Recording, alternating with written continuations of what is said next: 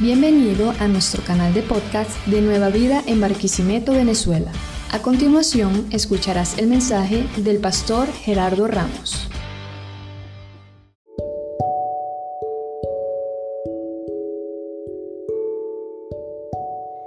Buenos días a toda nuestra familia Iglesia Nueva Vida LBN y a todas nuestras casas Nueva Vida que tienen presencia en los diferentes sectores. Desde acá, desde nuestra casa Nueva Vida, sector San Juan, les envío una gran bendición. Qué triste es que hayamos conceptualizado a la oración solo como una herramienta para conseguir cosas y favores de Dios. No tenemos la idea del caudal de bendiciones que nos estamos perdiendo por no haber descubierto el placer que es estar esperando la presencia de Dios. Cuando venimos a pasar tiempo de oración con Él, anhelamos su presencia sobre nuestra vida, aunque en ese momento no expresemos necesidades terrenales. Ese tiempo de intimidad con nuestro Padre nos elevará a una condición espiritual que nos permitirá entender a Dios, comprender su palabra, discernir su voluntad particular, experimentar el placer de la santidad y crecer en una dimensión desconocida. La vida de oración es un encuentro de usted con Dios o de usted con el mundo de Dios. De manera que es sumamente importante que entendamos por qué es necesario orar y qué es lo que hacemos al orar. Es interesante saber que en el idioma hebreo, que es la lengua dominante del Antiguo Testamento, el verbo orar es reflexivo. Por la naturaleza de nuestra gramática no se puede traducir como tal, pero al ser reflexivo en la lengua original significa que quien ejecuta la acción de orar es forzosamente afectado por el hecho mismo de orar. La oración es pues una calle de doble vía donde Dios se encuentra con el hombre y el hombre se encuentra con Dios. ¿No es maravilloso? Así es como opera la obra del Espíritu Santo quien nos revela la, la naturaleza de su palabra. Lamentablemente nuestro desconocimiento de la vida de oración y el afán utilitario de las plegarias dificulta la percepción de la inmensa bendición que significa el que podamos orar como lo hizo el rey Salomón al dedicar el templo. Mas tú mirarás a la oración de tu siervo y a su ruego, oh Jehová Dios mío, para oír el clamor y la oración que tu siervo hará delante de ti que tus ojos estén abiertos sobre esta casa de día y de noche, sobre el lugar cual dijiste, mi nombre estará allí. Que oigas la oración que tu siervo ora en este lugar, asimismo que oigas el ruego de tu siervo y de tu pueblo Israel, cuando en este lugar hicieren oración que tú oirás desde el cielo, desde el lugar de tu morada, que oigas y que perdones. Segunda de Crónicas capítulo 6 versículos 19 al 21. Familia, la oración es mucho más que palabras. De hecho, el acto devocional de la oración a veces no permite ni siquiera hablar. Durante la oración ciertamente podemos hablar con Dios, pero adicionalmente a eso, Dios habla con nosotros. No solamente nosotros expresamos unas palabras delante de Dios. Tenemos que estar prestos de saber que Dios habla con nosotros cuando adoramos, cuando alabamos, cuando evocamos su palabra, nos humillamos, confesamos, pedimos perdón, intercedemos, revisamos nuestra relación con Dios y con los demás. Sí, pedimos cosas, nos santificamos y buscamos su santa voluntad. En otras palabras, cuando oramos interactuamos con Dios. Nadie debe angustiarse cuando se le acaben las palabras y no sabe qué decir. Pues si no hay palabras es porque llegó el momento de callar y permanecer en silencio delante de Dios, sin dudar por eso de que estamos orando. Pues nuestro Dios sabe escuchar, sabe interpretar y apreciar el silencio de nuestra alma. El, el silencio siempre es una voz elocuente. Así que no tengamos temor cuando quedemos en silencio para escuchar la voz de Dios. A veces nos llenamos de palabras elocuentes. A veces nos llenamos de activismo y olvidamos lo importante que es relacionarnos con nuestro Dios.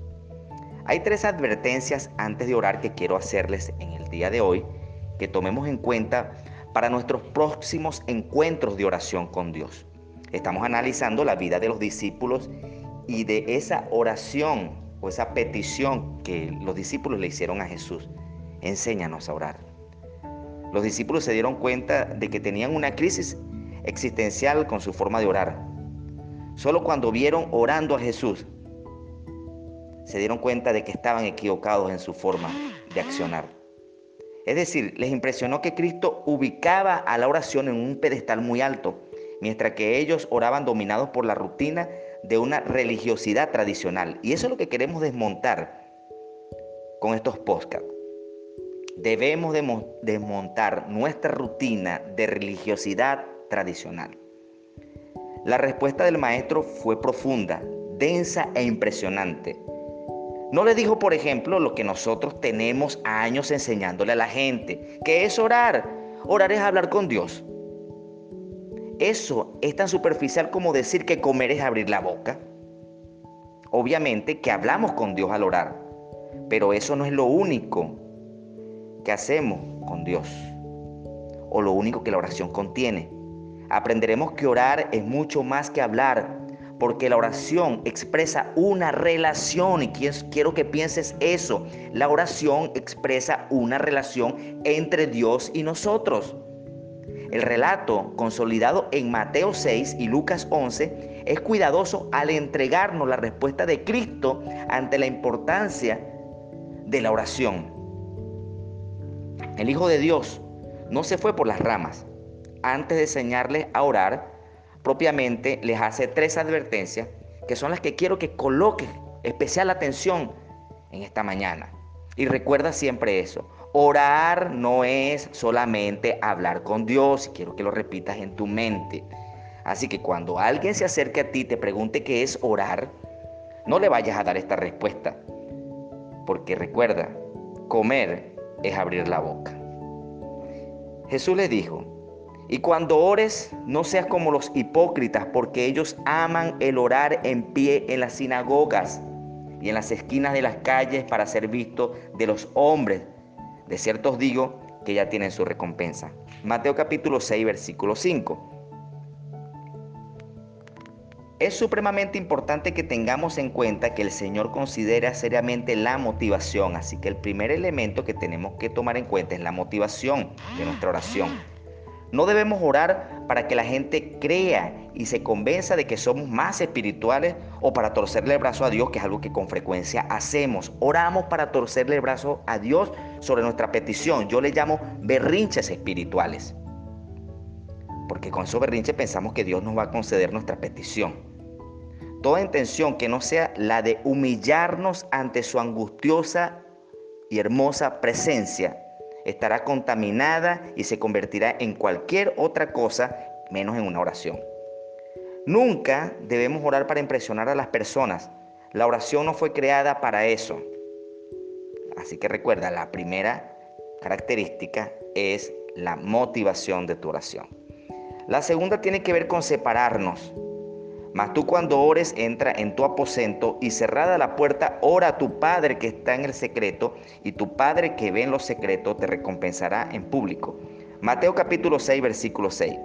Con esta expresión, el Señor hace una cuidadosa división para diferenciar aquellas oraciones distraídas y memorizadas que hacemos como marcas sociales de una religiosidad, pero que no siempre significan intimidad con Dios.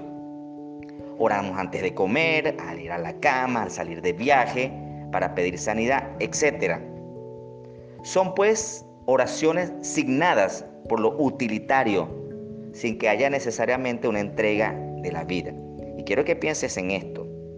En ocasiones sí tenemos las costumbres de orar antes de ir de la cama, de orar al comer, etcétera, etcétera. Pero solamente son oraciones utilitarias que no solamente muestran o que no muestran en realidad que hay una entrega en la vida de oración. Jesús habla de la oración privada, íntima. No habla de oraciones casuales o impuestas. Habla de oración voluntaria. Habla de un tiempo. No importa si es mucho, no importa si es poco. Es un tiempo que separamos para estar en la presencia de Dios. Con toda seguridad que él también oraba en las ocasiones tradicionales ya referidas, hablando de Jesús, pero siempre tuvo el especial cuidado de hallar un espacio en su apretada y exitosa agenda para apartarse y así pasar un tiempo en la presencia de su Padre. Jesús nunca permitió que el éxito de su ministerio le restara tiempo para estar en oración. Y número tres, no hagas brillar el contenido de tu oración. Y orando, no se vanas repeticiones como, como los gentiles que piensan que por su palabrería serán oídos. Es decir, para Dios lo importante de nuestra oración no está referido al contenido elegante y prestigioso de nuestras palabras. De hecho, las palabras que, que pretenden ser elegantes casi nunca son sinceras, porque las palabras sinceras pocas veces pueden ser elegantes. Dios considera nuestro corazón por encima de nuestra capacidad de hacer un discurso. Cuando ore, deje que su corazón hable con las palabras que le salgan, porque su Señor es un experto en traducir nuestras oraciones. Así que no olvides, revisa antes de orar tus motivaciones. Revisa antes de orar que tengas un tiempo para separarte con tu Padre. Y por último, no hagas brillar el contenido de tus oraciones. Permite que tus palabras salgan del corazón. Así que vamos a orar, vamos a orar a Dios y pidámosle que nuevamente nos enseñe a orar. Pidámosle a Dios que podamos ser esos discípulos que, que pueden tener motivaciones, motivaciones de humillación, que nuestra motivación no sea torcerle el brazo a Dios para que nos conceda algo que necesitamos, que sea amar una relación de ese encuentro, de esa carretera de, de dos canales, donde Dios viene y yo voy a Él que podamos separar un tiempo para tener intimidad, dedicación, que nuestras palabras sean las más sinceras delante de Él. Señor Jesús, hoy te damos gracias porque tu palabra es tan sabia, tu palabra nos invita a podernos encontrar contigo, a ser sinceros y vulnerables. Tu palabra nos enseña a que tú traduces aún nuestros silencios. Que no tengamos miedo de escuchar lo que tú tienes para nosotros. Que nuestras oraciones puedan estar llenas de inmenso amor por ti, Señor. Así que hoy oramos pidiéndote, Señor, tu sabiduría en esta acción de orar y que podamos ser reflexivos a la hora de acercarnos a ti. En tu nombre santo, Jesús, amén y amén. Que Dios pueda bendecirnos a todos. Hasta el próximo encuentro. Que Dios les bendiga. Su servidor Gerardo Ramos, pastor de la iglesia Nueva Vida LBN. Un gran abrazo.